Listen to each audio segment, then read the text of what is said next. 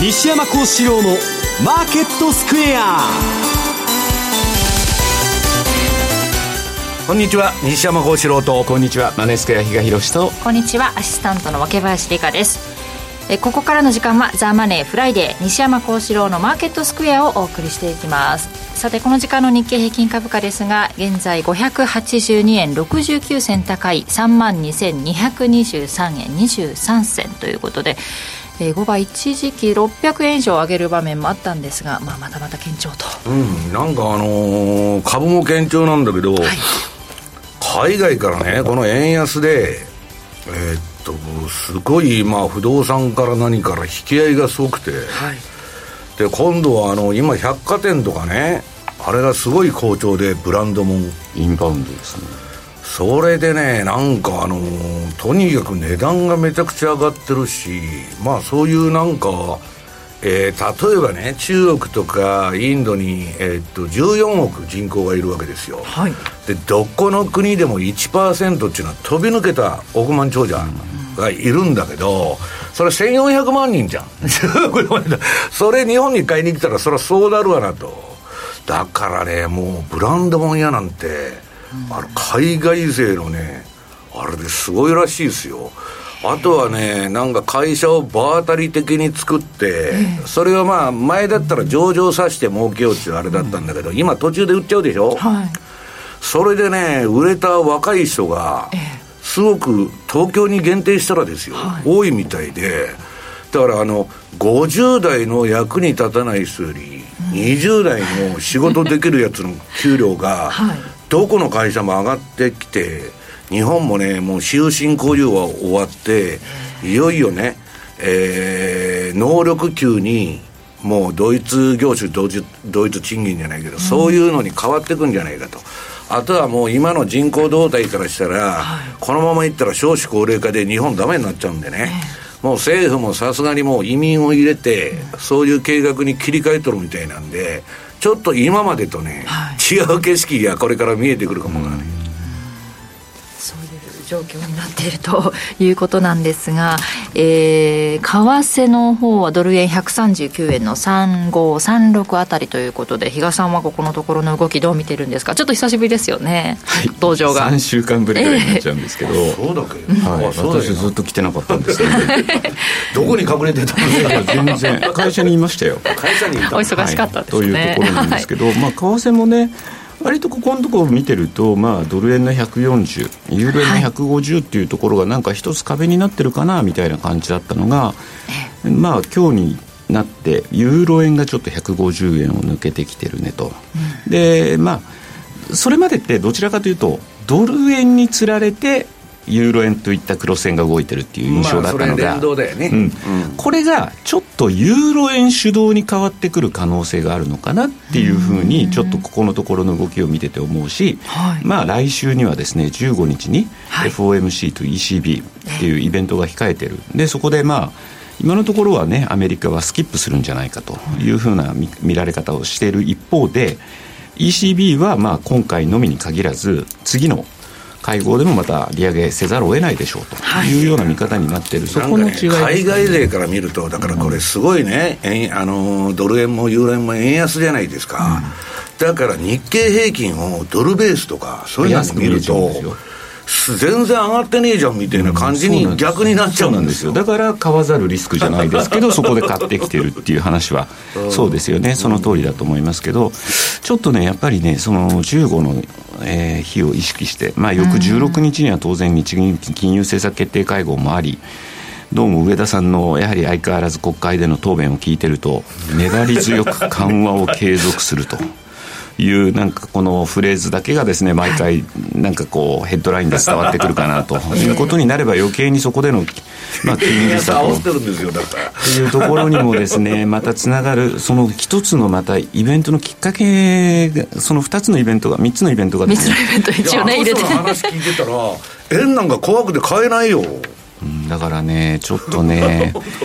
本来6月ってあんまり動かないはずなんですよ。いや、株も売れませんよ、怖くて。だって、えっと、金融緩和、その2025年以降って言っとんだから、はい、あきああの利上げを。そうですね。だからね。2025年って、今、比嘉さん、何年か分かります？もう ?23 年、25年に私が会社にいるかは分かりません。はい。で、まあ、どちらかちょっと話しますね。終盤以降に割とちょっと調整がある程度で、6月って動きづらいねっていうふうに、あの言われてる月なんですけどちょっと今回はそれがちょうど中盤に差し掛かってますよねそのイベント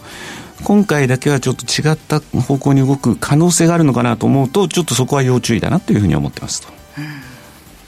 ね、日銀総裁のニュースとして今日流れてきたのは、ね、ETF を出口が近づいたときに処分するかしないか議論し公表したいと持ち続けるのもオプションの一つだと。売れるわけねえじゃねえですか いうお話がね出てきたりしてます小学生でも分かりますよそんなことを。ね、どうなっていくのかこの後しっかり伺っていきたいと思います。ユーロ円も今現在150円の1723あたりでの推移となっています。えさてこの番組 YouTube でも同時配信中です。資料もご覧いただきながらお楽しみください。動画については番組ホームページの方にございます。そして投資についての質問なども随時受付中です。こちらもホームページのコメント欄からお願いします。ザ・マネーはリスナーの皆さんの投資を応援していきます。この後4時までお付き合いください。この番組はマネースクエアの提供でお送りします。ESG、時々耳にするけど何から始めよう。そんなあなたに。ESG A to Z は ESG がよりわかる、身近になるをコンセプトに ESG に前向きな企業のインタビューや専門家による解説など ESG の最新情報満載でお届けします。これからの投資のヒントになるかも。ラジオ日経第一で平日の月曜お昼12時から、ポッドキャストや YouTube 動画でも配信中です。毎週木曜午後6時から放送中のラジオ i ニュースでは、リスナープレゼントを実施しています。アース製薬のモンダミンプレミアムケアと、番組出演アイドルのサイン入りチェキをセットにして、抽選で3名様にプレゼント。ラジオ日経ホームページのプレゼント情報一覧をご確認ください。締め切りは6月14日まで。ラジオアニュースを聞いた感想もお寄せくださいね。たくさんのご応募お待ちしてます。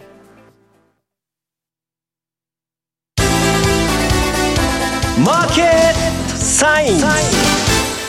マーケットサインのコーナーです。えー、まずは現在の主要通貨ペアです。ドル円139円の3435、ユーロ円が150円の1822、ユーロドルが1.07の7982での推移となっています。では今週の為替市場振り返りについて、比嘉さんからお願いします。はい。まあ今週のキーワードっていうのをあえて今日持ってきたわけなんですけど、二、つのワードが、まあ、キーワードだったかなと。まあ、一つがサプライズ。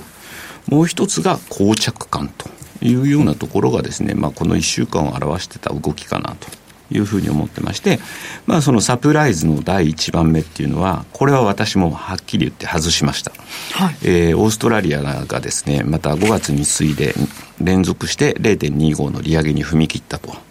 いうところでですね、えっと、私自身は、えっと、5月の末に発表された月次の CPI。これが強かったんだけど、RBA って基本的に、えー、四半期ベースの CPI を見てるというのはもうずっと言い続けてるんで、まさか、えー、5月にサプライズで利上げした後にまたやるとは思えなかった。そこで一旦様子を見るんじゃないか。で、また経済に対する副作用っていうのも考慮するんじゃないかというふうに思ってたんで、据え置くと思ってたところ、まあまさかの利上げというところで、まあ、えー、OG9 位なんかはですね、まあ、素直にオーストラリアドル買いというようなですね、まあ、動きにつながり、冷やしのチャートなんかで見るとですね、もう綺麗に買いのトレンドが発生してしまったと。で、200日移動平均線が1.09ぐらいまで下がってたんですけど、そこもあっさり抜けて1.1台に乗っけてったねと。で、まあ、あの、お客様の方からもですね、去年の二の舞になるんじゃないのみたいな。あの、ちょっと、あの、ずっと年始から9月末まで、極端な言い方すると、ずっと5ドル買いが続いてたね。で、金利で説明できない部分もあったよねっていうような、あの、動きをですね、また連想された方もいらっしゃったようなんですが、まあ、今回に関しては私は、あの、金利でちゃんと説明できる動きになってますよね、というお話をさせていただいて、まあ、買いのトレンドが出てる以上、2月の高値1.1075ぐらいかな。そこぐらいまではもしかしたらあるかもしれないんだけど、とはいえ、一方でですね、まあ、OG 9位って、えっ、と、このレートって5ドルドル割るニュージーランドドルドルで算出されるものなので、まあそこで5ドルドルの方のチャートを確認すると、ちょうど200日移動平均線ぐらいのところまでは、まあ、じりっと対ドルでも5ドルが買われてたねと。で、今回、まあ、オーストラリアって、ある意味サプライズの一番手だったっていうところが、こういうところにも出てるんだけれども、まあ、そその後に、まあ、カナダ。っていうのも出てきましたし、そうこうしてるうちに、カナダが利上げしたんだったら、アメリカもスキップするんじゃなくて、来週利上げするんじゃないの？みたいなのがですね、徐々に徐々に広がっていった。まあそういう動きからすると、5ドルドルもいいとこまで来たんじゃないかと。いうところでですね、まあ一旦、えー、まあ去年のようなことにはならないんじゃないかなというふうにはお話をさせていただいてたんですが、今ちょうどまた1.1を少し割ってくるような、挟んでるような、そんな動きになってるんです。少しこれ動きが止まったらですね、また標準偏差の形状を確認していただければかなというふうには思ってますと。で、2番目のサプライズが先ほども申し上げた通り、カナダ。まあ、オーストラリアがやったんで、もしかしたらというところは、こちらに関してはちょっと思うところはありましたけども、まあ、おおむねこの人たち、ここ、こちらの国に関してもですね、まあ、据え置きと見られてたところで0.25の再利上げに踏み切ったと。いうところからすると、まあ、素直にこれもドルカナダとかの力関係で見ると、えー、ドル、アメリカドルが売られて、カナダドルが買われるというような感じ。で、まあ、200日移動平均線も下回ってくるぐらいの、ちょっと勢いになってきたねと。いうふうに思う、まあ、思うところなんですが、先ほども申し上げた通り、来週、もしかしたら FOMC の方でも利上げになるんじゃないの？的な、ちょっと観測もですね、広がってるというところでは、まあ、えっ、ー、と、最初はオーストラリアの利上げっていうのに驚いて、そこに目がいってた。で、そこにカナダという2番手がさ、まあ、出てきたって言ったところなんですが、じゃあ、もうやっぱりなんだかんだで、そこから派生して、市場の目は来週だねっていうようなところに傾いてきているよねと。いうところなので、まあそういう意味ではですね、ちょっと、えー、そろそろまた動きにくくはなってきている時間帯に入ってきたかなという感じもしてますと。なので、えっ、と、先ほどですね、今週のキーワード、サプライズと膠着感というようなことを申し上げたんですが、まあ、ドル円とかユーロ円の主要通貨を見ても、今日はユーロ円150円を超えてきてますけども、どちらかというと103、えー、ドル円の140、ユーロ円の150ってなかなか抜けられない。さりとて下もそんなにいかないよねっていうようなところ。ボラティリティが非常に下がってたというような感じがしてたので、あえて膠着感というような言葉を使ったわけなんですが、まあちょっといよいよ来週に控えたその15、16のイベントですね。まあここに向けて少しずつ市場は動き出そうとしてるのかなというのが今のえー、ユーロ円の動きに現れてるのかなというふうに思ってますと。で、もう一つの、まあ、サプライズ、うん、サプライズというか、まあ、トルコは取り上げざるを得ないのかなというふうに思ってまして、タイドルで史上最安値更新中でございますし、これすごかったね、あの日のあの、ドルの値上がり。そうなんですよ。あ、大陽線でしょ、あれ。綺麗な大陽線。しかも、トルコリラ円もこれ史上最安値を更新すると。うんいうようなところで、まあちょっと今回ですね、あの、この通貨だけはですね、もうあの、独自の、えー、材料でですね、ちょっとなかなか厳しい状況が続いてるのかなと。介入やめたって発表しとるからね。まあ、それ、うん、まあ、介入やめたというか、もう、資金がないって言ってしまう準備はなくなっちゃったんですよね。そのあたりがやっぱりちょっとね、マーケットとしては突きどころって言ってしまえばそれまでかなと。いうふうに思うんですが、まあ、何よりこのあのトルコっていうところで、ちょっと実は驚いたのは、次の中央銀行の総裁、はい、今日の朝発表になりましたけど、まあ、あの40代の女性、まあ、別にそこ。で女性が、えー、総裁の座につくのは初めてというところは別に何とも思わなかったんですが、はい、この方の経歴がですねファーストリパブリックの経営陣の一人だったと。民間うまく一つまとめられない人がですね、国を、の金融政策ってなんとかできるもんなのかなっていうエルドアンの言う通り やるから大丈夫なんですよ。ただね、財務大臣はエルドアンにある程度意見できる人がついてるんで、いやだけど、それもエルドアンが認めてんだから、ちょっと方針やっぱ変えようってことなんでしょになるのかどうなのか、だからそういう意味では、場合によっては、えっと、緊急の会合も開かれる可能性もあるんじゃないかみたいなところに、今、市場はちょっと、あの、気を配ってるようなところもあるかと思いますが、いずれにしても、ちゃんとインフレであるんだったら金利引き上げというような流れに持っていけるのかどうなのかっていうのはですね、今後のトルコの、えー、浮上、まあ、浮上って言ってもだいぶ落ち込んでますからね、まあ、あの、一旦下げ止まりのきっかけになるのは、やっぱそういった材料しかないのかなと。正念場な、だから今、グローバルサウスとね、G7 と対立してて、うん、この冷戦構造っていうのはね、本当はインドとかトルコにすごい有利に働くんだけど、うん、今まあ目先の問題はインフレだよね。そうなんですよ。で、ずっと利下げしたわけじゃないですか。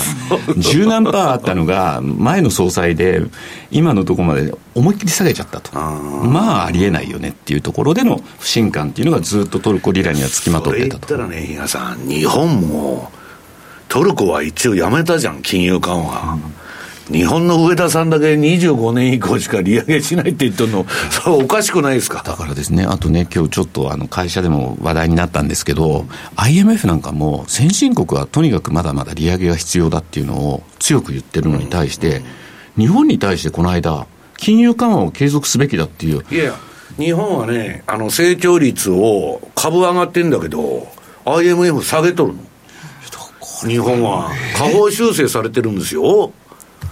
いやだから世界の受け皿日銀やってくれよっていうのを暗に言ってるのかなというのも、ですよ。あの肩代わり、全世界あのインフレファイトする中で、日本だけ世界に金ばらまいてね、えー、世界の ATM になってくれと。ありえない、なんか、なんかよくわからないことがですね、だから上田さんがなってるんじゃないですか、本当だったらたすきがけ人事なのに。MIT 学派の力ももしかしたらなんか動いてるのかなっていうのはね、最初はこれ、なんか冗談かなと思って聞いてる部分もあったんですけど、最近の聞いてると、いや、本当にその可能性あるんじゃないかなってね。だから、理論じゃなくて、現実を見ながら対処するなんて言ったらね、政権だとか時のね、権力差に忖度するっちゅうだけの話じゃないですか。だからそれは、岸田さんもね、今度解散総選挙するまでは上げてくれるなと、金利は言ってるわけだから、それはしょうがないですよね。それでもね、なんかブルームバーグのあの調査によるとですね、年内の修正予想、日銀のですね、修正予想は74%から63%に減少したっていうんですけど、何も、皆さんなんかやっぱりやってくれるって思ってるのかなイールドカーブコントロールの5年いじくったって何が変わりますか、平さん。いや、だからそんな小手先のことしたら余計にですね、そこはマーケットに疲れるようなところって言わざるを得ないと思うんですよ、ね、問題はだから今、マイナス0.1の利上げをいつするんだってことでしょ。うんそれが2025年以降しかしないってみんながそのブロンバーグ調査で言ってんだから。だからこの間あの、名目賃金？やっぱ下がってたっていうのが出てて、あれも驚きだったんですよ、ね、だから実質賃金はどんどん下がってるんですよ。うん、だからね、今さっきあの、比嘉さんがオーストラリアの話してたけど、オーストラリアでもカナダでも、カナダでもみんなすごい給料上がってるんですよ、ここ何年間えっと、オーストラリアは確か最低賃金7月からまたさらに上げるそう、で、われわれだけ浦島太郎になったと、まあ、比嘉さん金持ってるからいいけど。おっしゃいますよ。マネスケは儲かってるからいいけど、われわれはね、大変なんですよ、比嘉さん、本当。まあだから、黙っちゃいますね。黙っちゃった。認めましたね。いえいえ。いや、だからね、世界の、その、その賃金の流れとかインフレを考えるとね、フランスってすごいデモやっとるじゃん、あの、年金のあれだけで。日本なんか今度のね、少子化の対策だって凄まじい増税で、あ誰もデモも何も知れんじゃん。こんなね、為政者にとって楽な国ないですよ。だから日本株上がってるんじゃないかっていう話もあって、フランスはななんであんまり株上がらないんだと。いや、すぐね、えー、国民が、あの、デモするからと、いろんなことにね、文句つけて、日本はもう何でもありだから、まあだから、ちょっとそのトルコのね、比嘉さんが解説しててね、日本は大丈夫なのかなと、あのトルコでも修正してきたのに。カナダ円に関してはカナダ円はね、まあまあ、割としっかりという動きで、これもだから想定よりも強いかなというのは正直思って、するっと200日移動平均線も抜けてたし。円安だよね、だからね。だからこれももう105、105で本当に止まるのか、どうなのか、今日雇用統計あるんですけど、またこれが雇用が強いねって言ったら、連続利上げの観測が高まるでしょうと。で、またそれが、やっぱりアメリカも6月は利上げになるんじゃないかみたいな感じに、また変わる、あの、一つのきっかけに使われそうな雰囲気もあるので、まあ、そういう意味では、まあ、また、本当にあのこの6月15、16のイベント、うん、境に景色が変わりそうな気がしてならないというところですかね。はい、一旦こう利上げをストップしてでまた再新たにね、利上げするっていう。だってそんな利上げ、利上げの利の字も出ないのが日本だけでしょ？っていう。ね、ということで今週振り返っていただきましたが西山さんの方からはその日銀ですが利上げは2000、うん。なんかタイトルにああどうぞはい2025年以降。いやそれは私が言ってんじゃなくて ブルンバーグが調査したねエコノミストの調査によると、はい来年エコノミストっていうのは、そればっか仕事、会社それしかないんですよ、そのいつ利上げするのかとか、そんなことばっかり調べてる人がね。はいいや、ほとんどの人が日本の利上げは2025年以降だろうと。だから1年間、1年半ぐらい検証する期間っていうところとまさにだから一致するって言ってしまえばそれまでですそれさ、あの、そんな眠たい人さ、会社ではクビですよ。比嘉さん、いつ、あの、数字出してくれるんですかと。いつ儲けるんですかと。いや、1年半ぐらい検討して、その後考えますと。ね。いいですよね、学者っていうのはさ。で、それはともかくとしてですね、本当にそうなのかというのはあるんですけど、まあそうなってるんだからしょうがないですよね。で、そういうヘッドラインが流れるとね、海外勢もこれ一体どういう異常な国なんだと。はいそりゃ世界の中で全部ね、カナダが利上げして予想外の。えー、その2日前にはオーストラリアが予想外の利上げと、中で2025年以降と、それは目立つでしょう。で、投機筋っていうのは市場の弱いところをついてくるんだから、当然円が売られるということになるわけですよ。で、まあ円売りの分株も上がりだろうしさ、そのあれなんだけど、その、海外勢から見たら、ドルベースの日経平均って、その分やっぱり安く見えちゃうんですよね、この円安で。で、それはともかくとして、まあ、その今週一発目、えー、1ページのですね、えっ、ー、と、カナダ中銀予想外の利上げで休止終了と。22年ぶりの高水準になる、えー、4.75までオーバーナイト金利が跳ね上がったと。でね、これカナダって皆さん、あの、きあの、最初に先進国で利上げを始めた国なんですよ。だからアメリカが一旦様子を見るっていうふうになるのは分からなく利上げ停止かしたわけですよ。うん、じゃあ利上げ停止期間が長く続いてね、リーマン前みたいに、ここから株高かって言ってたら、また利上げしちゃったと。うん、一体どうなってるんだと。いうことで、ちょっとこれはね、オーストラリアより、このカナダのあれは衝撃を与えて、これアメリカの金利がね、これで跳ね上がったんですよ。昨日あの、失業率のあれで下げてましたけどね、金利。だから、これ、金融政策もちょっとまだら模様になってきたなと。でね、えっと、まあこれ、次のページ、利上げサイクルはまだだから終わってないと。うん、あのね、テーラールールで言うとね、終わらないんだって。アメリカの金利っていうのは、少なくとも中立金利っていうのは、あの、低すぎるんで、彼らね、できもしないのに2%、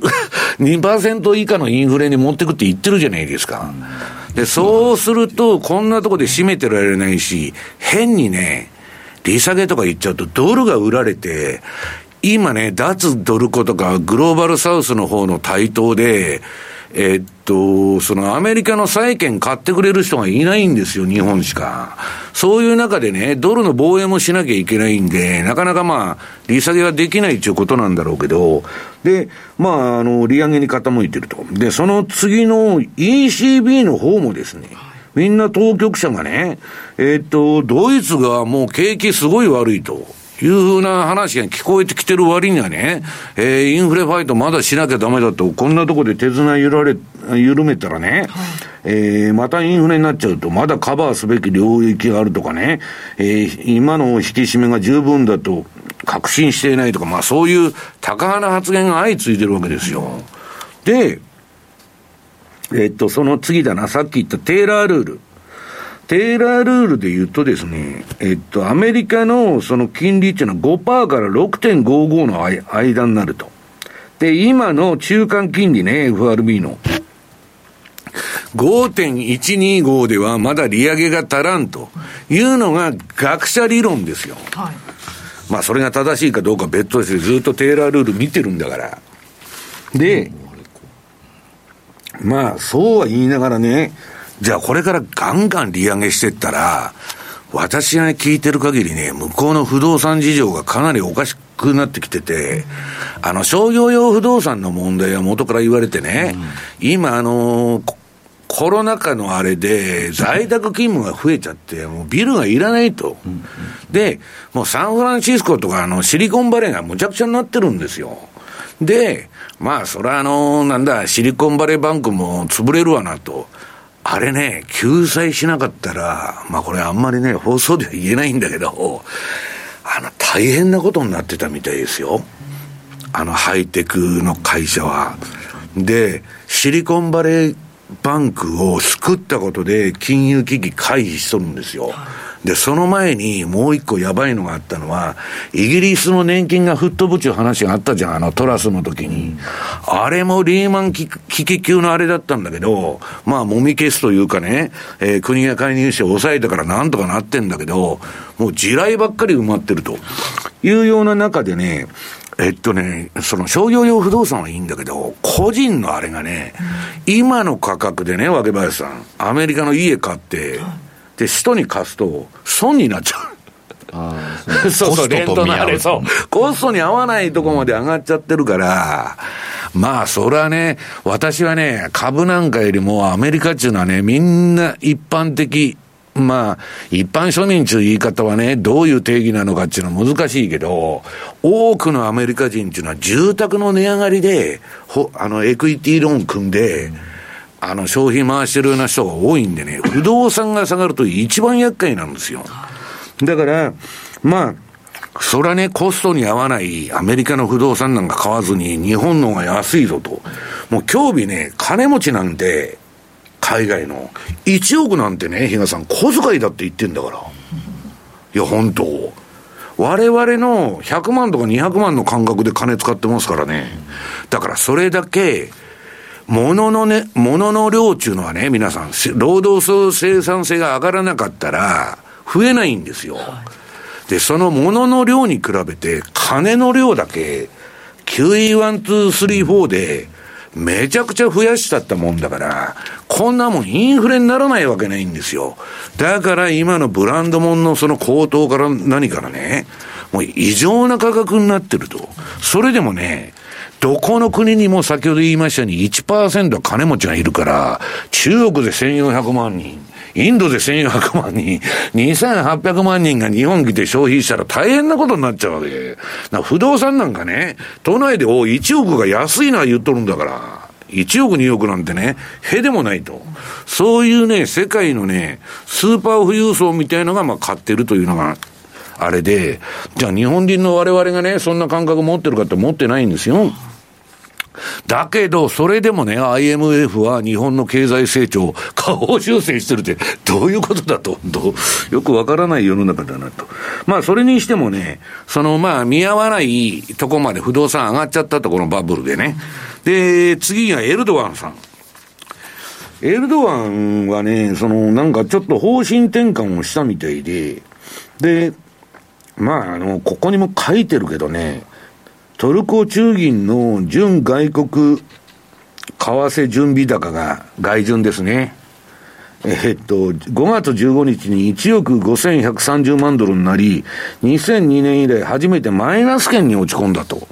いうようなことで、まあこれ、ずっとトルコリーラ介入してたんだけど、まあちょっと外貨準備がもうないと。で、なんかね、金売って金こしらえたりね、ロンドンでいろんなことやって必死に支えてたんだけど、ちょっともう方針転換でトルコもこれから金融政策変わると。そうなると、えー、このインフレ下で、えー、なんだ、金融緩和やっとんのは日本だけだということで、日本を買おうという運動が起きてると。で、その、そういう状況の中、まあ、えっ、ー、と、今日も上田さんなんだ、国会に出てたのか？なんか、えっと、次のページですね。日銀政策修正予想が一段と後ずれと。どうなってるんだと。でね、YCC の起点となっているマイナス0.1%の短期金利について、年内の引き上げを見込むエコノミストは2人にとどまり、YCC 撤廃とあって、えー、対照的な結果になったと。これ何言っとるかっつったら、YCC は7月頃にね、5年のゾーンでやりますとかなんかやって、小手先の印屋さんが言ってるなんか、えー、しょうもないアリバイ作りみたいなことをやるんじゃないかと。だけど、利上げはね、えー、利上げ予想、最多は2025年以降の 20, 20人で、えー、2024年第4四半期の5人がこれに続くと。体どうなってるんだという話ですよ。でね、これ30年間こういう政策やってきたわけでしょ、日本は。で、これ先週も言ったと思うんですけど、次のページ。この大金融緩和、マイナス金利、ゼロ金利、量的緩和も何でもやったと。ね。その日本の成長率っていうのは、えーにえー、GDP のグロースね、2000年から2025年2%に過ぎない。に、あの、世界でダントツの低成長。で、その次がね、えー、落ちぶれてるあの、イギリスですね。えー、もうあの、夕日が沈んでいくような感じになってますけど、それでも88%。マフィア経済のイタリアでも92%成長してると。ってどうなってるんだと、桁が飛んどるやないかと。ですね。これで、皆さんがけなしてるですね、日本のマスメディアが一斉して攻撃してる、ロシアはけしからん、中国けしからんと、いや、けしからんかどうか知りませんけど、中国国民とかロシア国民にしてみたらね、この10年、20年、明らかに生活レベルとか給料が上がってるわけですよ。これで、ロシアがよ、インドがね、468%の成長、ロシアが476%、インドネシアが627%、えっと、中国は1125%ですよ。こんなもんね、もう G7 なんて、ついこの前まで威張ってましたけど、今ね、ブリックスとかそっちの方が GDP がでかくなっちゃってる。で、大体ですよ、皆さん、あの、こう日本が低金利でやっていけたとかね、ディスインフレの時代が長く続いたのは、発展途上国が安いエネルギーと食料を提供してきよったからなんですよ。今それ持ってるのどこですか、世界で。安いエネルギー、安い食料、みんなロシアじゃないですか。そのロシアを敵に回して、中国もインドも、ドンパチなんかやるはずがないじゃないですか。ロシアと仲良くしようとなるでしょう。で、ロシアはね、バイデンに経済制裁されて、もう何から何まで、外貨準備没収、オルガリヒの資産全部ね、差し押さえとかね、ロンドンでも、めちゃくちゃなことされてても、IMF のこの前の経済成長で0.7%成長でプラス成長しとるんですよ。で、そんなアングラマネー入れたらね、もっと成長しとるに決まってる。だから、このロシアモデルっていうのはね、この去年からできたんだけど、アメリカに経済制裁されて苦しいかと思ってたら、実はグローバリゼーションに、の中でおとなしくしてる方が、ロシアにとっては損で、アメリカとドンバチやって喧嘩になったら、その、非、アメリカに対して中立的な国の方がね、世界の8割なわけだから、そこで経済圏を作っちゃったら、儲かっちゃったんですよ、ロシアは。これでね、アメリカに協力してる国も、シンガポールでもインドでも何もロシアから石油輸入して、それヨーロッパに輸出するとかね、もうむちゃくちゃじゃないですか。だから、世の中なんちゅうのはマネートークスでね、儲かったら何でもやる奴がいるってことなんですよ、製材なんかしたって。何の意味もない。で、結局は G7 は縮小しちゃった、経済が。だからそういう対等の中でね、日本だってね、あの、サハリンのあの、三井物産も三菱商事も、あれじゃないですか、ロシアと一緒に未だにやっとるじゃないですか、談合言われて、あの、破るって言われながら。それはね、日本だって今ディスインフレだけど、エネ、自給率、エネルギーも食料も何もない日本がやってこれたのは、発展途上国からの恩恵だったんですよ。あの安いね、食料と、あの、エネルギーの。それ今ゴロッと変わっちゃってるんだから、こんなね、自給率の低い国どうするんだと。それは官僚もアホじゃないから考えてるでしょう。だから、えー、っと、次は、まあ、もうちょっとやろうか。えー、っと、その結果どうなってるかというと、アメリカの10年国債金利は、まあ、横ばいながら、えー、高止まりしてると。ただ、あのー、アメリカの金利自体はね、比嘉さん、もう横ばいじゃない、結局。だけど、問題はその次の日本ですよ。こんなね、3.5%もね、大本営発表でもインフレ率があるのに、10年持ってね、国債0.5%以下なんて金利ね。で、だから日本人の金は増えないんですよ。金利がつかないから。これが30年間日本をね、ドツボにしてきた理由ということなんですね。で、あとはまあ、為替の方見ていくんですけど、それはちょっと次の。あ、しました。うん、じゃ切り替えので、ここまでに、はい、はい、させていただいて、じゃあここまでマーケットサインのコーナーでした。6月30日金曜日、東京銀座のフェニックスホールで無料投資セミナーを開催します。第1部は、朝鮮でおなじみの井上哲夫さんが聞き手を務めるニューアートホールディングス個人投資家向け説明会。第2部は、エコノミストのエミン・ユルマズさんが日本企業の業績動向やマーケットの下半期の見通しなどを解説する、ここでしか聞けないスペシャル講演です。当日ご来場された方、先着50名様に商品券500円分を申請。お申し込みは、ラジオ日経ウェブサイトから。抽選で100名様をご招待。締め切りは6月23日必着です。番組アンカー、経済ジャーナリストの町田哲です。アシスタントの杉浦舞です。金曜午後4時は1週間の世界と日本のニュースがわかる町田鉄の深掘り。気になるニュースをとことん掘っていきます。激動する時代の中で確かな視点を持つためにも町田徹の深掘りぜひお聞きください。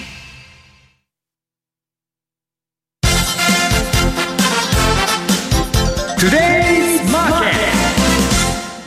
トゥデイズマーケットです。今日一日の株式市場の動きについて、ここからは鎌田新一記者とともにお伝えしていきます。よろしくお願いします。ます日経平均株価大引けを迎えて、えー、3日ぶりの反発となりました。623円90銭高い、32,265円17銭と、2時58分に32,304円丸4銭というのをつけてますけれども。ボラが上がってきましたね。600円とか1000円とかさ。かなり。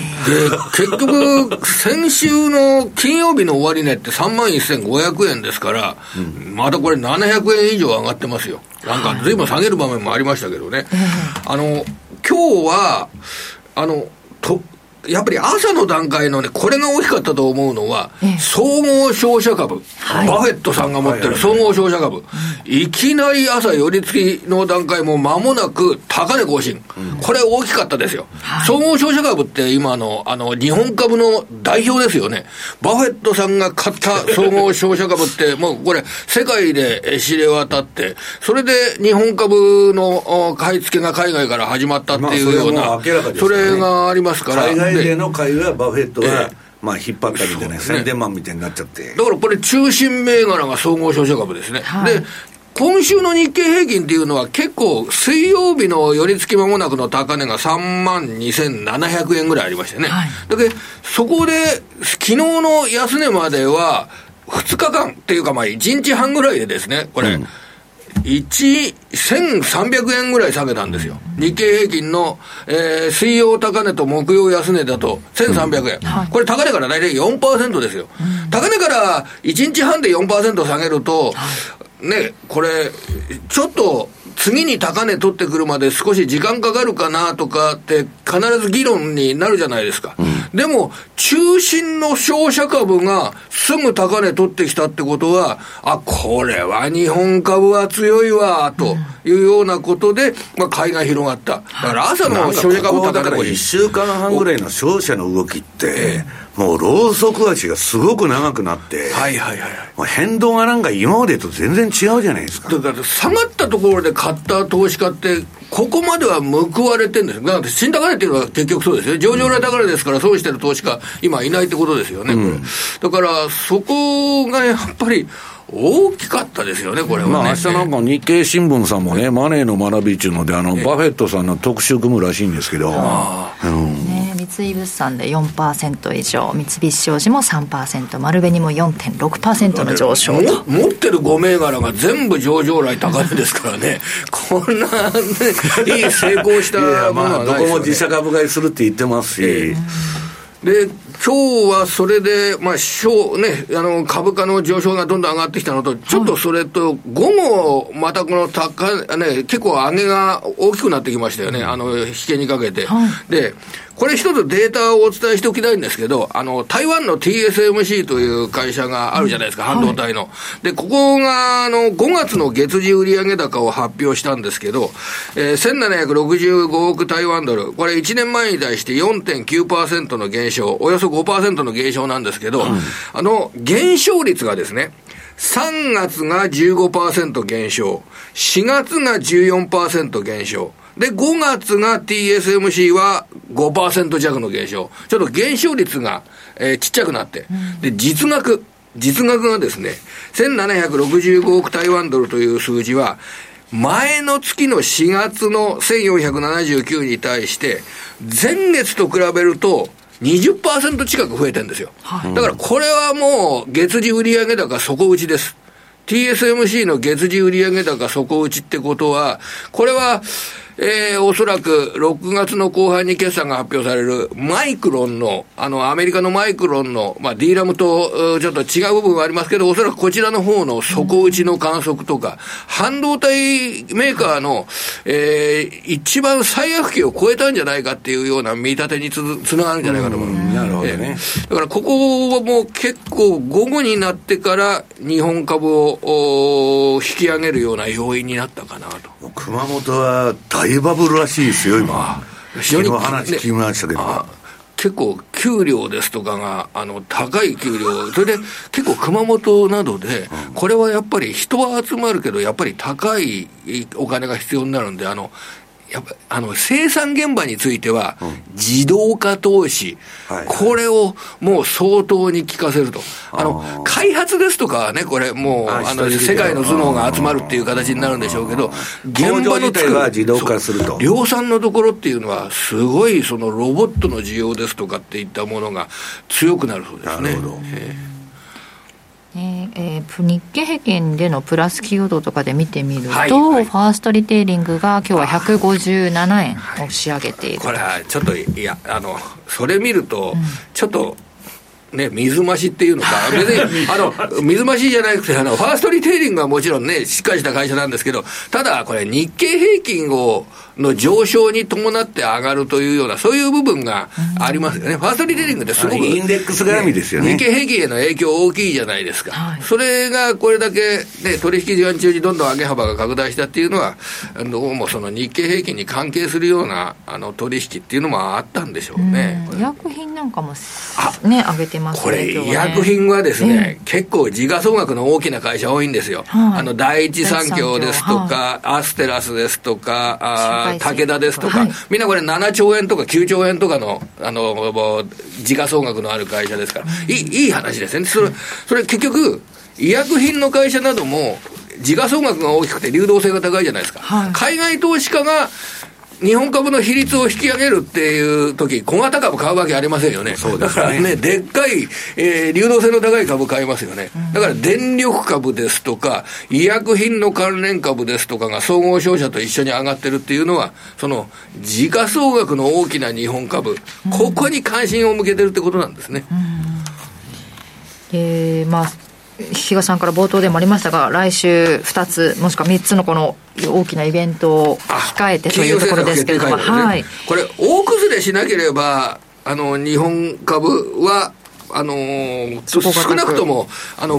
上がる銘柄は存在すると、で利益確定売りっていうのは、これ、必ず出ますよ、はい、でもあの上がる銘柄は存在する、そして何か材料の出た銘柄にどっとお金は入るっていうような。その傾向は続くんでしょうね。うんなんか下はね、もう3万1000円、まあ、3万1500円ぐらいは硬かったような印象と今週はそう見ますけれども、まあ、硬いというような面があの1週間見てあったとしてもですね、はい、あの下がるときは下がります。上がるときは上がります。これってもうあのねちょっとじ時間が変わって、え株価の動きが変化が出るとこれはあのその時はその時というような形になります、ただ今の段階では大崩れしないというようなそういうような雰囲気ではありますよね。来週はその3つのイベント、中央銀行の会合以外で何か注目しているところありますか？これはもう15日ですね、はい、あの小売売上高、アメリカの小売売上高、鉱工業生産、はい、それから5月の、まあ、ニューヨーク連銀とフィラデルフィア連銀の製造業景況調査っていうのがあるじゃないですか、はい、今、それで小売売上高、僕は一番小売売上高、消費の方を見た方がいいと思いますけど、うんうんうん、あの前年同月比の小売売上高が、えー4月の実績で1.6%増加。で、3月の実績だと2.4%増加。はい、物価の上昇が5%ある中で、1%とか2%、そのぐらいしか小売売上高は伸びてないんですよ。だからこれはアメリカの前年同月期で見たあの消費の動向って、このデータ見る限りあんまり強くないんですよね。で、5月のデータが、まあ、どのぐらい、その、物価が上昇が長引いてることに対してのネガティブな面が出てくるか。で、この15日っていうのはもうすでに、えー、これ FOMC の結果が出てるところですね。アメリカ時間の14日に出ますから。で、FOMC についてはこれは、うん、6月と7月、この2か月でえー、考えようねっていうことなんで、うん、あの6月に利上げがなかった場合、はい、その場合、パウエル議長は、これで利上げを停止したというわけではないということを釘を刺すでしょうね、うん、その日の、あのそね、それで7月に対しての利上げの可能性っていうのは、すごく残ってるんだよっていうことを、これ、強調するんじゃないかと。なんかね、6月休止で、7月に50ベーシスとか言ってんだから、一体どうなってんだ。極端な話ですよね。だからその、まあ、僕がこれ喋ってるってことは、多分あのアメリカのマーケット参加者も十分理解しながら、売買してんでしょうけどね。だから、まあ、テーラールールから言ってね、年内にあと50ベーシスはやるだろうと。ただ、いつね、それを上げたり下げたりするのかは、まあ、指標次第だということなんでしょうね。インフレのね、影響なんかがそういう売上、小売売上高なんかにね、こうボディーブローのようにどんどんどんどん効いてきているのかどうかっていうところ。で結論的には私は悪い経済指標が出ると、それは株にネガティブな材料という、うん、そういう通常のあの段階に入ってきたんじゃないのかなと思います。その意味で、悪い小売売上高が出て、これちょっと、あのーアメリカの経済を警戒しなきゃいけないなっていう時には、あの下がる目があるという、それでも鎌田さん、今ね、アメリカ株下がっても日本だけ上がるっていう人が多いじゃないですか、そういうことはないんですか？これはもう、今日今週の動き見てたら、それは十分あり得るわけですけれども、ただ、あの日本株に対しての今言ったような時価総額の大きな株を買って引き上げをしてさせてるわけですよね。で、いくらなんでも海外の、その海外投資家の買いっていうのは、こう、無尽蔵にあるっていうわけじゃないわけですよね。それで世界のグローバル投資家が日本株の比率を引き上げるということを、まあ、やった場合ですね。それ一回、その動きが止まるというようなことっていうのは、これは重々予想される、ね、夏場で特に当番はよろしくないですからね。それで、昨日のそのこの番組でも言ったんですけどね、あのー、ほら、先物の、えー、買い越し、売り越しってあるじゃないですか。はい、で、日本株の現物は買い越してるんですけど、先週の海外投資家は日本株の先物は売り越してるんですよ。うん、だからその現物に先立てて先物を手当てしてるっていうような海外投資家の手当ては、ちょっと一服したというような、その仮説は立てられますよね。なんかあれですよね、インフレを抑えるんだったら、もっと利上げすべきなんですよ。で、それで失業率やっぱ雇用をある程度、ちょっともう悪化させるぐらいの気持ちがないと、実体経済悪くしないと、インフレ収まらないでしょっていう話でしょ、それ。もともとね、この番組でも言ってましたけど、7%のインフレ率あるときに、0.25とか0.5やったって何の意味もないよねと。多少株価は調整したとしても、まあ、あんまり急激に上げると株がどんどんくるからそれは徐々にやりましょうって。いやだけど去年の利上げっていうのはね、アメリカの、あんな最速スピードでやったことは FRB なかったわけだから。1年の間に5%だから、その前にもっと予防的に締めないといけないんだけど、うん、それインフレは一時的だって言ってやらなかったから、泥棒が来てから縄買いに行ってるようなことになってるわけですよ。大慌てで。うん、うんというところなんですが、まあ、日経平均9週連続での上昇となりましたけれども、はい、来週10週連続となるかどうかというところですね。ここまで鎌田新一記者にお話伺いました。どうもありがとうございました。えマーケットを簡単に振り返っておきます。日経平均株価、大引けを迎えて623円90銭高い32,265円17銭で終えています。3日ぶりの反発です。トピックスも3日ぶり反発32.82ポイントの上昇で2224.32ポイント。マザーズ指数は3.62ポイントの上昇で772.79ポイントです。プライム市場全体の売買高です。15億2746万株。売買代金は4兆3608億2400万円。値上がり銘柄数です。全体の82.9%、1522銘柄が上昇。値下がり銘柄数は全体の14.5%で266銘柄。変わらずが46銘柄となっています。商品です。えー、直近の東京の金、国内の金先物 1g8784 円、54円高の0.61%上昇です。えー、直近の東京原油先物 1kl あたり6万1940円。こちらは2%以上の下落となっています。1320円安です。ではここからは今週のアメリカ市場ですがさっきの為替のチャートいきますか？はい、はい、なんか為替今日のユーロを忘れてきたんだけど今日はあのこの後私あのマネースケアさんでウェブセミナーやりますんで、まあ、そっちの方に全部ね為替のあれをそれやるとライブだと勘違いされる方いるかもしれない収録ですのであの夜の9時以降しかね皆さんあのマネースケアさんのページにはアップロードされませんので、はい、あのライブでありませんのでね、はいで、まあ、あのー、今の話、上田さんの話聞いとったらですね、えー、次、ドル円の冷やし。なもん、怖くて円なんか売れるかっていう話になってくるわけですよ。はい2025年まで金利上げん言うとんですよ。円なんか買えるかじゃなくて？ああ、円なんか買え、あいや、だから怖くて円なんか買えないだ。うん。売るしかないと。うん、まあ、そうは言ってもね、日本だけ見てたらそうなんだけど、アメリカもね、あと50ベーシスくらい上げたら、もう金利は止まるんだから、去年みたいな勢いのいい上がり方はしないと。まあ、あの、上田さんが気が変わってですね、マイナス金利の深掘りするとこれから、もっと金融緩和、一段と進めるぞって言ったら別ですけど、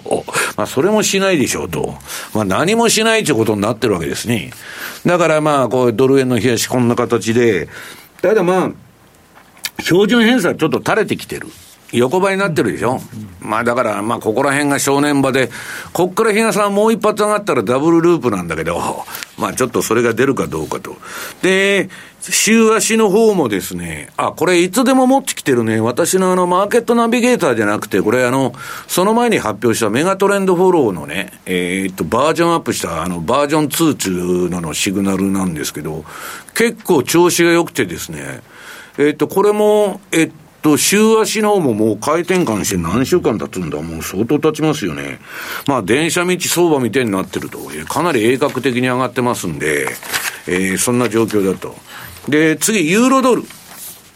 ユーロドルあったな。ユーロドルもですね、これアメリカの利下げを織り込みすぎたと。これで、えー、インフレは収まらんぞみたいなことになってきて、ここであんまり手綱を緩めると、えー、オーストラリアもカナダも利上げしてると、はい、休止かと思ったら利上げだと。で、まあ、それをですね、反省する形で、えー、ドルも、まあ、私が言ってるように年内50ベーシスぐらいはね、やってもおかしくないと、テイラールール的に。だから、ユーロがちょっと調整になっちゃったと。だから今、冷やしは、えー、売りトレンドということなんですね。で、週足を見てみると、まあ、これも、まあ、ドルが強い形になってですね、まあ、ちょっと反省中と、ただ、週足のシグナルはまだ買いシグナルのままで、チャート真っ赤っかでしょ。はい、で、まあ、これ、まあ、週足、ユーロすごくわかりやすいトレンドでね、なかなか稼いでくれるんですけど、まあ、ちょっと調整色は出てきたなと。だけどこれね、日足が売りで、週足がまだ買いということは、日足さん中途半端なんですよ。ビッグトレンドにはなってない。で、それに比べて、円は、日足も、日足も週足も売りトレンドなんですから。で、次、ユーロ円を見てみるとですね、あの、ドル円と同じく、これユーロ円、日足、汚いチャートでね、私こういうチャート嫌いなんですよ。で、一応ね、シグナルをこう、えー、売り買い出してくれるんだけど、まあ、壊滅的大損はしないんですよ、このシグナルに従っても。だけど、なんか、方向性がいまいちないなっちゅうレンジ相場がついてたんだけど、この上の上値を全部取り払ってね、今、ブレイクアウトしたの、これ。で、普通のね、順張りのシグナルだと、あの、このユーロ円の赤くなってからもうめちゃくちゃ落ちてるとこあるじゃないですか。あれ売りになっちゃうんだけど、シグナルが移動平均とかマクディとか。まあ、まだ買いが続いてると。で、週足見るとですね、これちょっと景色が変わって、ユーロ円むちゃくちゃ強いと。もう、なんか知らないけど、振りながらね、ラッパ型にだんだん波動が上がっていってるみたいな 形で、だからもう完全に円売り相場になってると。で、その心はというと、やっぱり上田さんの金融政策ですよ。で、その金融政策に加えてですね、今度株の方。日経平均のね、これあの、CFD の日足。これはもうあの、官僚のね、PBR 一倍撲滅運動と、あと、ウォーレン・バフェットに触発された外人買い。まあ、それでですね、まあ、つかの間か、長く続くのかは未だわからないんですけどね、昨日も勉強会に私夜参加してまして、その資料、私が出した資料じゃないんだけど、タイトルがつかの間のに どうのこうのって書いてましたけど、それはまだわかんない。だけど少なくとも、このレンジの倍返しね、今まであの、もんどった、この青いゾーンの、ぐらいは行くんで、今の上げは別に何らテクニカル的に見たらおかしくないと。で、日経平均ってね、私しょうもないしょうもないっていつでも言ってて怒られてるんだけど、週足見たらね、このメガトレンドフォローバージョン2のあれは、これ儲からないけど、あの、この上げ取るときあるじゃないですか、はい。これいつでも完成相場なんですよ。国がなんかやるとかね。あの、だいぶ前になるとアベノミクスだとか、国が運動を起こして社会主義的に上げると。で、今度も PBR、えー、1倍割れ撲滅運動の実施中ですから、こういう上げ方になってると。で、そういうことがないときは何やってるかって言ったら、日銀の ETF 買いで PKO するから、上も下もいかないと。わかりやすいチャートではあると。いうことですよね。まあそんなことでね、えー、世界の中で、まあ日本の金融政策の異常性がですね、この円安株高をもたらしていると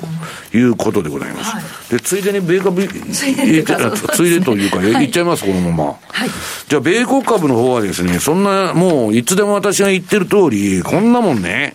えー、なんだっけ、簡単で、はい、えっと、あれ、これ違うな。えっと、次、NVIDIA のチャートあります？はい。これね、はい、ちょっとチャート差し替えるの時間がなくてですね、うん、今日あの、間に合わなかったんで、ちょっと古いチャートになってるんだけど、どっちにしたって、この、N、NVIDIA がね、あの、最新のチャート見たかったら私ツイッターに上げてますんで、はい、あの、NVIDIA が下がらない限り、米株は終わらないんですよ。うん、で、AI 以外は決していい成績でないんですね。SP500 でなしに SP8 で上げとると。いういびつな相場なんだけど、少なくとも今人工知能ブームで、えー、人工知能と歌えば、どんだけでも金が集まってくると。で、そういう会社作るでしょ ?AI の。若い人たちが。ほいで途中で売っちゃうんですよ。ほんで何億で儲かったっつって言っとるのが昨今のえー、あれなんです。で、NVIDIA が、えー、っと、大幅に下がらないかったら、売りトレンドにならならなかったら、相場は、えー、何度か息して、えー、まだ上げトレンドにあると。で、そういう中で AI ブームが巻き起こしたですね、アメリカのさっき鎌田さんが言っとったような不景気材料ね、消費が弱いとか不動産だとかね、商業用不動産だとかみんなダメだというのはあるんだけど、この AI の熱狂がですね、え次のページ、相場を覆い隠してて弱さを。このあの、恐怖と欲望指数が、日野さん、強欲ゾーンに達しとる。76 76ですよ。びっくりしましたよ。あれ？いや、これちょっと楽観しすぎちゃうんかいと、本当 AI 以外ね、さんさんたる成績なんですよ。いやー、なんだかいびつなま、だから、相場の幅ってことをよく言われるんだけど、SP500 あって、よく騰落歴史よとか言うじゃないですか。日経平均も、数銘柄だけ上げてて、自分の持ってる銘柄全然上がらないと。そういう相場なんですよ。で、私がね、それをね、この長い相場生活の中で最大に味わったのが、もう忘れもしない、日本の1989年の相場。自分の持ち株何にも上がらないんですよ。日経平均だけバンバンバンバン上げてって、それ当時のソロモンブラザーズがね、CB アービトラージとかいろんなね、先物取りの最低とかやって買い上げたの。だから日経平均は上がってんだけど、他の銘柄何にも上がらんと。今アメリカがまさに AI とかね、ビッグテックのとこだけで、あと何も上がってないと。だけど、えー、投資家は楽観してると。で、おまけにですね、えー、ビックス指数が13と。凄まじい楽観になってて、ボラテリティも出てないと。ね。で、プットコールレシオ。これが2021年7月以来の低水準。要するに、えっと、もう、プット買う人とかね、相場ヘッジする人がいない。市場参加者のほとんどが買いから入ってるという、凄まじい楽観相場。で、えー、その隣がその一方でですね、えー、アメリカの住宅所有者は2012年以来初めてエクイティを失うというのは、ホームエクイティローンというのはアメリカではね、状態化してて、家のね、家が値上がりすると、その分だけたくさん金が借りられるわけですよ、銀行から。日本ってそういう貸し方しないんで、全然実感ないんだけど、アメリカはみんなそれで飯食っとるというようなことでね、それがちょっと悪くなってきたと。で、その住宅市場で何が起きてるのか、これはあの、もう今日のマネースクエアさんのあの、セミナーでやるんで、次のページ。はい。ちょっとマネースクエアさんのセミナー画面になっちゃってるんですけど、これね、今、アメリカの、まあ、あの、住宅ローン金利っていうのは30年、モーゲージは30年金利に連動しとるんで、まあ7%だと。ね。住宅ローン組むと。で、それのコストがね、うんと、住宅ローン、税金、保険、メンテナンスを含めて、えー、月額2700ドルかかると。一方、それをレンタルに出すと1850ドルにしかならないと。こんな逆座屋でね、誰が高い家買うんだということで、まあこれを発表してる人はですね、えー、何かが壊れなきゃおかしいでしょと、これ。住宅価格がもっと下がるとかね。あるいは賃貸料がもっと上がるか、はい、どっちかが起きるんだけど、これ以上賃貸料上げてどうすんだよと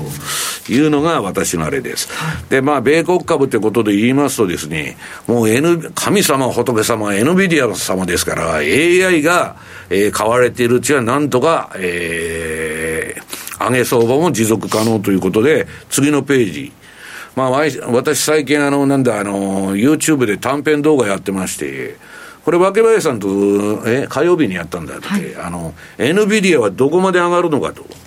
いうことで、まあ、その米株について、NVIDIA についてそこで解解説してるんですけどね、ドラッケンミラーはね、3年ぐらい花さんとか言ってましたよ。あの人ね、ジョージ・ソロスと違って、すごくハイテクが有望だって言ってるんですよ。で、ヤルデニもね、10年ぐらい AI で飯食えるとか言ってるの。ヤルデニリサーチの。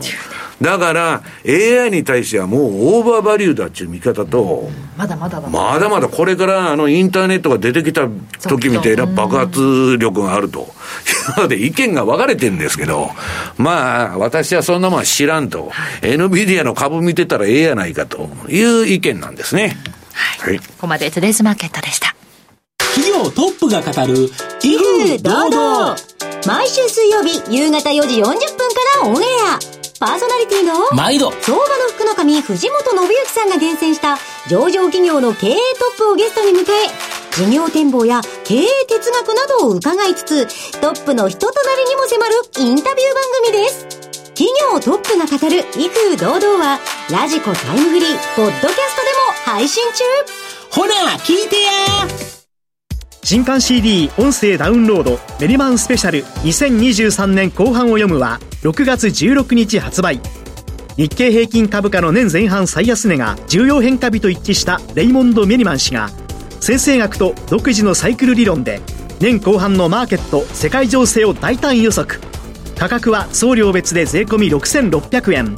お申し込みはインターネットまたは0335954730ラジオ日経まで。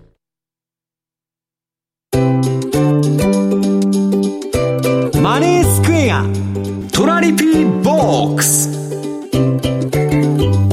トラップリピートトラップリピート僕の名前はトラリピトラップリピートトラップリピートそれを略してトラリピマネースクエアといえばトラリピですが、そのトラリピをもっと日常のトレードで活かすためのトラリピの活用アイディアを今日はマネースクエアから高尾さんに来ていただいてます。よろしくお願いします。はい、よろしくお願いします。さてどうなってるんでしょうか？ちょっと一瞬空きましたもんね。そうですね。はい。はい、なのでちょっといろいろ情報が変わっていると思うので、ご案内していこうかなと思います。はい、それではまずいつもの資料ですね。1枚目を見ていこうと思うんですけれども、えー、OG9 ドルカナダユーロポンドそれぞれのトラリピ戦略リストに公開しているセッティングがどうなったかといったところなんですけれども。はいちょっと冒頭で比嘉さんの方にサプライズがみたいなところでお話があったと思うんですけれども、実際の戦略的にどのような影響があったかというところで OG キウイがですね、はい、戦略上でいうと評価損を抱えるような動きになってきたと、上昇に対してですね売りポジションを掴んできて。えー、今までですねここ最近、はい、このデータ持ってきている時評価損がほとんどない状態で持ってきていたんですけれども、真ん中あたりにいたから。あ、うん、まさにその通りなんです。で今で言うと大体、えーまあ、9万円ほど評価損を抱えてきたといった状態ですと。うんはい。まあ、これがあるんですけれども、世界戦略としては、この3通貨ペアをそれぞれ、まあ、ポートフォリオを組むようなイメージで、分散を通して分散として運用していきましょうといったお話だったりするので、はい、実は前回までドルカナダは評価損が結構高かったんですよ、まあ、大体、えー、7万円から10万円の間ぐらいをちょっと行き来してたかなと思うんですけど、まあ、今回はあのカナダのサプライズ利上げというものもありましてと、はい、はい、評価損がこっちは下がってくる形なのでここ、えー、口座全体で3つでバランスを取ろうとすると、えー、大きな評価損を、えー、増えるというよりは、まあ、バランスを取り合ってくれた結果になったといったところが今回のポイントかなと思ってます。はい、なので、まあ、ドルカナダに関しては、なかなか120%、まあ20%の利食いといったパフォーマンスが上がってこないなといったところで、まあ、評価損が減って利食いも増えたというところで、まあ24%以上の,、はい、あのパフォーマンスが上がってきているといった結果になってます。はいなのでちょっとそれぞれのチャートの方をですね見ていこうと思うんですが、はい、はい、えー、白の次のページ2ページ目ですね OG9 はい。でこれがやっぱりあの上がってきているといったところで、まあ、ちゃんと見ての通りですね、はい、本当に5月の24日あたりから、うん、きれいに上げたね。そうなんですよ、あの、はいローさんっていうのはさ、本当不思議な中銀総裁だと思うんだけど、うん、なんか言っとることとやってることがいつでも違うなと。ね、ここのとこね、私も先週も言ったと思うんだけど、あの人も辞めるらしいよ、どうも。うん、だから最後頑張ってんじゃねえか なるほど。皆さんそうなんですね。今回のサプライズ売上に関してもあの正直、まあ、市場の反応としてはちょっとあれ？これ本当に大丈夫なの？と、まあ、ちょっと叩かれ気味なところもあるような話も、ね、向こうの現地はね景気いいらしいよ聞いてる。あ実際はそういうところがあるんですかねうん、やっぱりその、まあ、我々とかでどちらかというとそのいろんなデータを見てみたいなところになってくると思うので、うん、そうすると結構大丈夫かなみたいな話になっては景気の部分です、ね、はい。これだから前の高値やこれ高尾君抜いとるの？これ。いや抜いてない今年のギリギリ抜いてない。首の皮一枚抜いてないんだ。首の皮までは行ってないと思います。行ってないんだ、はい。うん、もう一段階。これ週足だからなそうなんです、はい。まあ、ちょうど2月あたりの今年の高値があの1.11いかないぐらいとかだと思うので、うん、まだそこまではいってないといったところで、やっぱり去年の値動きとか見ているとまっすぐ上がってきているというよりは、じりじりじりじり上がってきてたのが去年だったと思うんですよ、うん、このあたりはチャートを見ていただいても、まあ、あの景色は違うかなといったところになってくると思うので。またここからちょっとあの、まあ、サプライズと硬直じゃないですけれども、うん、今はこの1.1あたりをさまよっているような形になっていると思うので。一本一本の足がでかいよねここ3週間。この3連発ね。はい。まあトラリピ的にはこういうふうにボラティリティが出てくれる方がレンジの中だったりすると、はい、良かったりする。まあ問題だからこの今の評価損が平均回帰してくれて、まあ、うまくリグやらいいけど、このな,、なんだっけ、前の高値が見えとるってことは、これをやりに来る可能性はあるよね。あそこまではだから、冒頭でお話した通りで、そこまでは想定しておこうねっていうところが1.1075とか、そういうところかなとは思います。はい。はい。まあ、なので、ちょっとここも様子を見ていきながら、はい、はい、えー、また、えー、お伝えできればなと思って時間として、はい、はい、続いてドルカナダ。はい。ドルカナダですね。でこちらの方が、まあ、あの OG9 に比べてはコンパクトな値動きに収まってはいるんですけれども。コンパクト。いやもう週足で見ても横ばいだよ ね。コンパクトっていうか。もうあの全然動いてないように見えるんだけどここ何週間か。そうなんですよ、はい、ただドルカナダに関しては意外と拡大していくと、あの日々のボラティリティみたいなところは、まあ、意外と、ね、はい、あるので、まあ、これだけの値動きでも結構あのまあ、大体55ピップスぐらいを利益値幅の利益確定の設定にしているんですけれども、まあ、これでも取れてくれるようなイメージなので、まあ、もう一段階このレンジ下げてくれると下もあるかなと思うんですけどなかなかこのレンジの加減硬いなっていう状況が続いているかなと思います。はい。まあ、いずれ、えー、今の状況としてはまあ、下がってくるような動きが出てきてくれているので、まあ、この辺りも、はい、あの行ったり来たりしてくれるのが続くかなと思っているので、はい、引き続きですねこの戦略も、えー、ワークしてくれるかなと。金利据え置きとかになったら来週もう一段とあの カナダが売られあの買われるでしょうね。そうですよね、うん。っていうところなのでそこはまた別に今の水準って売りを仕掛けてる水準っていうところを考えれば別にまたトレンドが出るんだったらそのトレンドに合わせて利確はできていくんじゃないのっていう見方ができるかなと思います。そして最後にユーロポンド、はい、ユーロポンドですね。これがいつもあの動かない地味だみたいな話をしてたんですけど実は下がってきてるんですよ、ねこれが気づいたら下がってきたと、はい、今もっぱらあのユーロがまだ2段階利上げをするみたいなあの話があって、はい、まあ、金利の面でいうと高派だといったところでユーロが強いといったイメージが少しあったところで意外とあのイギリスの方がもっと強かったと。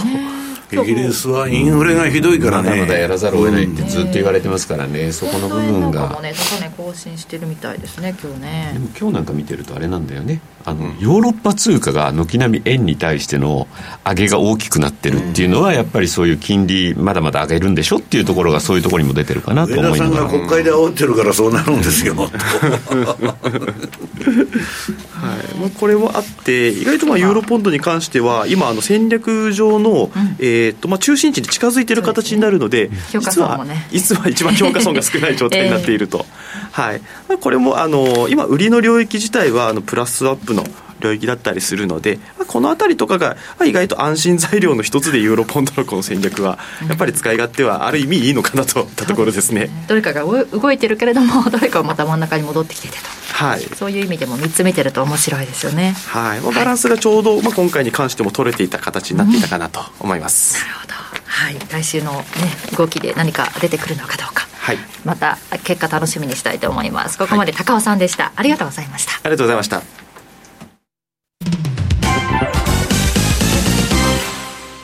マネースクエアあなたもマネースクエアのトラリピで FXCFD 運用を始めてみませんか？特許取得の自動注文トラリピなら発注の手間や時間に悩まされることのない快適な運用をサポートしてくれます。さらに投資情報も充実。投資家の皆様のお役に立つ最新情報を毎営業日配信しております。ザ・マネーでおなじみの西山幸四郎さんをはじめ、有名講師陣による当社限定の特別レポートも多数ご用意。マネースクエアの講座をお持ちの方であれば、すべて無料でご覧になれますので、ぜひチェックしてみてください。今なら新規講座開設キャンペーンも開催中です。講座開設はもちろん無料。お申し込みはおよそ5分で完了いたします。気になった方は、今すぐトラリピで検索してみてください。その他にも、マネースクエアのホームページやツイッターなどの公式 SNS では、運用に役立つ様々な情報をお届けしていますので、ぜひチェックしてみてください。マネースクエアではこれからも、ザ・マネー、西山幸四郎のマーケットスクエアを通して、投資家の皆様を応援いたします。株式会社マネースクエア。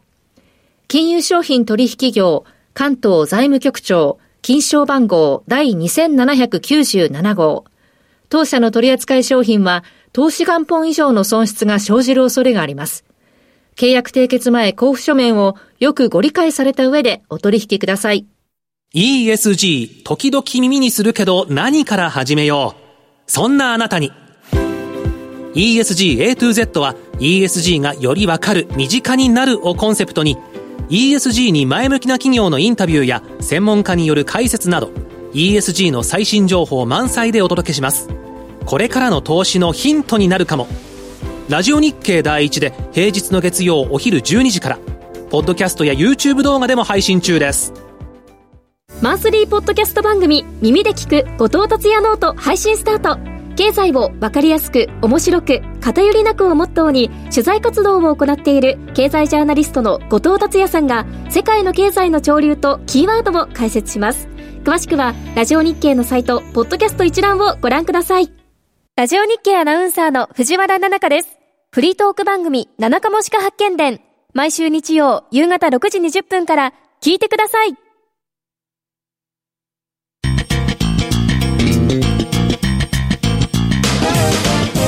西山幸四郎のマーケットスクエア。さて、この時間は西山さんからグローバリゼーションの巻き戻しというテーマでお話しいただきます。はい、これもう今日のあの、ウェブセミナーのね、収録でやるんで、手短に終わりますけどね、えっ、と、この FRB の、これ出てるの GDP、あ、アメリカの GDP と連邦負債とバランスシートね。まあ、こんだけ金ばらまいたらインフレになるだろうっていうぐらいのことやってるんですよ。で、皆さん勘違いしてるのはね、アメリカの政府の負債が増えて民間の金が増えてるだけ、日本もそうだけどさ、両立てなんですよ。だから、あの、歳出とかね、借金っていうのは成長なのかっていうことを考えないといけない。それ金ばらまいたらその分上がると経済当たり前じゃないですか。だけどその金返さんならんのですよ。で、まあこんなことしてたらね、まあ普通はインフレ分通貨の価値が落ちて、まあ、結局ちょ、どっかで調整されると。だから債務上限問題であれだけ揉めとったんだけど、こんなもん事実上のポンジスキームっていうかネズミ教だから、どっかで破綻っていうかご破産するんですよ。で、今危ないのは石油ドル本位制がもう崩れてきてるから、ドルの信任とかね、FRB の信任が壊れた途端に、万歳になっちゃうと。いうことを考えないといけないと。で、私はね、もう亀の時代は終わったと。いうふうに、言ってまして、結局ね、今ね、戦争、あの、ロシアとウクライナも全然終わらないでしょ。で、世界中そういう戦争の火種とかね、あとさっき言ったあの、経済制裁しても全然失敗してると、アメリカは。でも、結局、脱グローバリゼーションが定着しちゃったんですよ、あの、ウクライナとロシアの問題から。で、まあ、普通に言ったらね、これ、もうバイデンはね、えっと、ウクライナから引き上げられないような、もう金突っ込みすぎて、引くに引けなくなっちゃってるんで、どうするんだと。で、そういう中でね、インフレも、えー、なんだ、戦争も簡単には終わらない世の中になっちゃったと。株式市場の上昇っていうのは基本的には平和の配当ですから、こんな時代はね、ちょっと我々今まで経験したことないと。だから大きな感じで言うと、もうペーパーマネーの時代はね、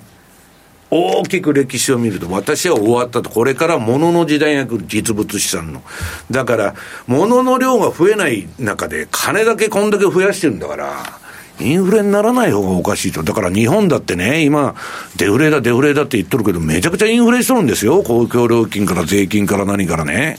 だから、まあ日本もね、そのうちインフレになるだろうけど、日本は食料自給率もエネルギーもない中で、どうやってやっていくんだってことを、政治家が考えないといけないんだけど、何も考えてませんというのが今の現状なんですね。だから皆さんでヘッジしてくださいと。はい、はいということで。はい。はい。わかりました。FX マーケットスクエアのコーナーでした。6月30日金曜日、東京銀座のフェニックスホールで無料投資セミナーを開催します。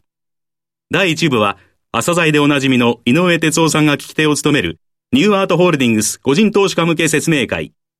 第2部は、エコノミストのエミン・ユルマズさんが日本企業の業績動向やマーケットの下半期の見通しなどを解説する、ここでしか聞けないスペシャル講演です。当日ご来場された方、先着50名様に商品券500円分を申請。お申し込みは、ラジオ日経ウェブサイトから。抽選で100名様をご招待。締め切りは6月23日必着です。八木ひとみです。かぶりつきマーケット情報局は坂本慎太郎さん、スパローズ大和勝孝さんをはじめ多彩なゲストと一緒にお送りする個別銘柄情報満載の番組です。トークは緩いけど中身はしっかり。一度聞いたら癖になる。毎週金曜夕方4時30分から生放送。よろしく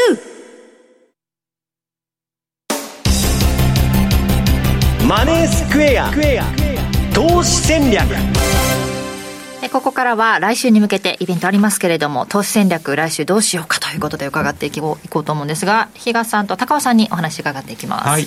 えっと、まず3週前に出演したときに、はい。私このコーナーでドル円成り行きでも買っていいんじゃないのって言ってたのが138円の1丸とかそのぐらいだったと思うんで、3週前まあ、ターゲット的には利確は140かなと。まずはそういうところを、えーお伝えして。おい。て、あとまあもう来週は本当に15、16イベントっていうのがあるので、はい。まあ、その前哨戦っていうわけではない、もうあの FOMC の1日目に入った時に CPI の発表がありますと。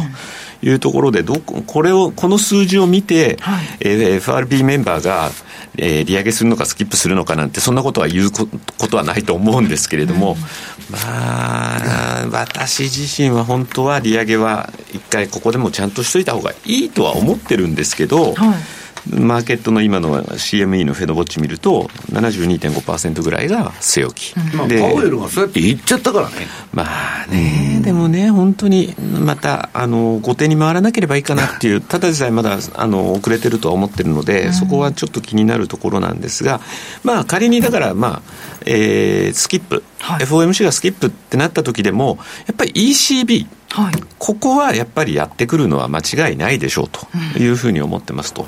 いうところで言うと、冒頭なんかでも話をしましたけど、ちょっとユーロ円が今度は、えー先導役になって、全体を円安を引っ張る可能性があるんじゃないかなっていう危険性は、ちょっとやっぱ考えないといけないよね、高尾さんね。そうですね。今結構やっぱりユーロ円でですねあの売りを仕掛けているみたいなところがお客様にもいらっしゃったりするんですけれども、はい。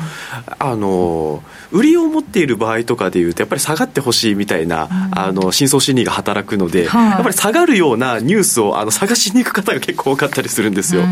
それやっぱりあの今日の話とかでいろいろ聞いていくと、まあ、どうしてもあの円がやっぱり足元硬いといった状態を考えて、まあ、ユーロもまだ利上げといったところも考えると、まあ、仕掛け上としてどうしてもあの逆サイドに行ってしまう可能性があるというのをやっぱり念頭に置きながら、まあ、ご自身のまあリスク管理の部分というものをまあちょっと今一度考え直していただきたいといったポイントかもなと思っている次第ですね。だからまあ今日150円を抜けてきたことで、次のターゲットってこの5月の2日につけて151円の50銭ぐらいっていう、でもそんなにもうバッファーないよねっていう言い方にもなるかなと。そうすると、えっ、と、当社宮田の方が言ってるのが153円の70何銭。もうここが最後の砦というような言い方も、えー宮田の動画なんかではずっともう言い続けられてるというところ。だから逆にもうそこ抜けちゃったら106、ん ?170 か。ぐらいな感じまで節はないよねと、うんいうのもそれも事実というところがあるので、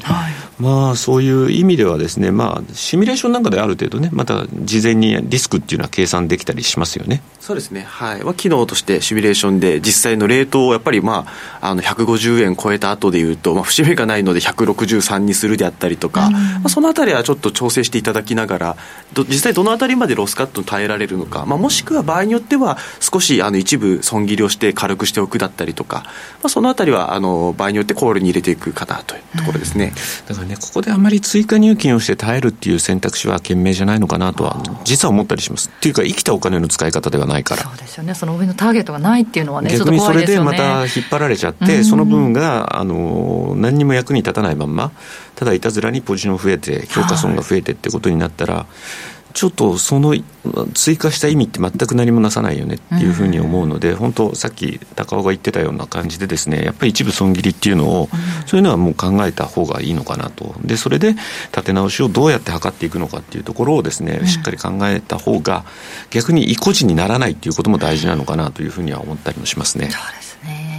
5月の2日に151円の56あたりをつけて151円50銭台つけてるっていうところで今150円の2430手元の端末でそれぐらいなので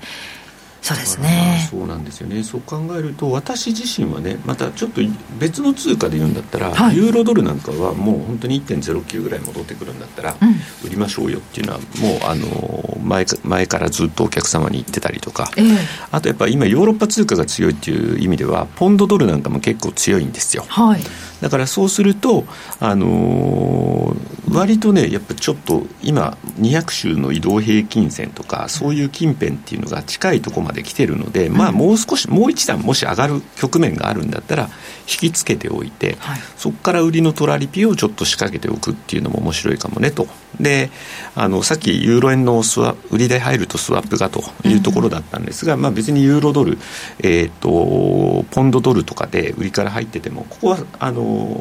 多い少ないはありますけどスワップは受け取りになるというようなところ。でましてやアメリカがもしスキップしたら、えー、と ECB を上げるんでそこの部分っていうのは ECB の金利の方が優位になる。だからまたちょっと減っちゃうかもしれないんですけどね、はい。そういう意味でユーロドルでいうとスワップの部分っていうのはちょっと気をつけなきゃいけない部分にはなるんですけど、でもまああのやっぱ支払いって結構やっぱ負担としてというか精神的にきついっていうのはそれが特にまた積み上がってくることによって、あのそういった部分っていうのが負担になる。あるいはもう心配の種でしかなくなるないっていうようなところになるのでまあそういうところはですね、まあ、考慮した上である程度次の戦略まだあの全くそういうのに触れてないよというような方であれば、あのそれ以外のあの部分っていうところでいうとそういうような通貨ペアというのも選択肢に入ってくるかなというふうに思ってますので、まあ、あとはやっぱりさっきあの世界戦略高尾が話してましたけどやっぱ分散させておくっていうのも大事。あのよくあの勘違いされてるのがどうしてもですねユーロ円持ってますドル円やってますオージ円やってますってえみんな一緒じゃんっていう。これ分散じゃないよねっていうような。円安になるときは同じように円安に行くし円高になるときは同じように円高。こういうのは分散とは言いませんというようなことも話をして。相関関係のないものを組み合わせないとそうなダメですよね。だからそういう意味でも世界戦略って本当にあの OG9 位ユーロポンドドルカナダだとまああの計算上は間に間接的にアメリカドルが絡んでたりとかっていうのはありますけどもう実際見たらあれ何も絡んでないよねっていうのはあのあの通貨表記で一目瞭然かなだからそういうものを本当にしっかり組み合わせていくっていうことが大事にはなってくるかなというふうには思うところですかね、だから本当にちょっと冒頭でも言いました。来週のこの1516がちょっとまああの下半期を占う上でも、もしかしたら大きな分岐点になってくるかもしれないかなぐらいな感じではちょっと思ったりもしてます。みんな上っていう状況じゃなくなってくるタイミングでもありますもんねそうですね。のだからまあそこで、えー本来だったら動かないところが実は6月っていうのが実は動く要因になるかもしれないっていうところにもなっちゃうかもなっていうのはちょっと頭の片隅に置いておいてもらえればかなというふうには思ってますね、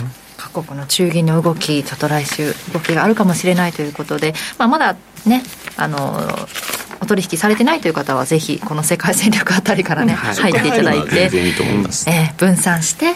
下半期に臨むというのはいいのかもしれないと。あとドル円は、まあ、140円あたりを見てっていう話また今回させていただきますけどあの牽制も入ってきましたもんね41円でもあれって結局あの後介入したのって145に入ってからですよっていうところがあるんで。だったらまだ上でしょっていう やるんだったら上でしょと。値段よりスピードだっていうことで。そうなんですよね。だからまあ今のまたじりじりしてる状況だったらすぐに介入云々という話にはならないとは思ってますけどね。うん。ドル円現在139円の4243あたりということで、まあ、来週何か日銀の方からもねニュースがもしかあればそのあたりね 円の円の私も いつ聞いても同じこと言っとるじゃないですか。いやだからある意味一貫性は保ってるよねっていうところですけど2025年まで動く気がないっつって言っとるじゃないですか。そうなんですよね。何かしらそのヒントになるようなお話が。もしそれが何らかの事態で、方向変換を迫られるようなことになればもう終わりですよ、だってでも1週間後に今あの粘り強く緩和続けるって言ってるのが1週間後何か変わる材料出ると思います？ねそれがそれは無理というもん10でしょっていうところになるかと思いますよ。16日金曜日まさに来週のこの時間にあるということですのでぜひお伝えしたいと思います。ということで今日ここまでのお相手は西山幸四郎とマネースクエア比嘉宏とマネースクエア高岡和秀と、はい、若林理香でした。さようなら。この番組はマネースクエアの提供でお送りしました。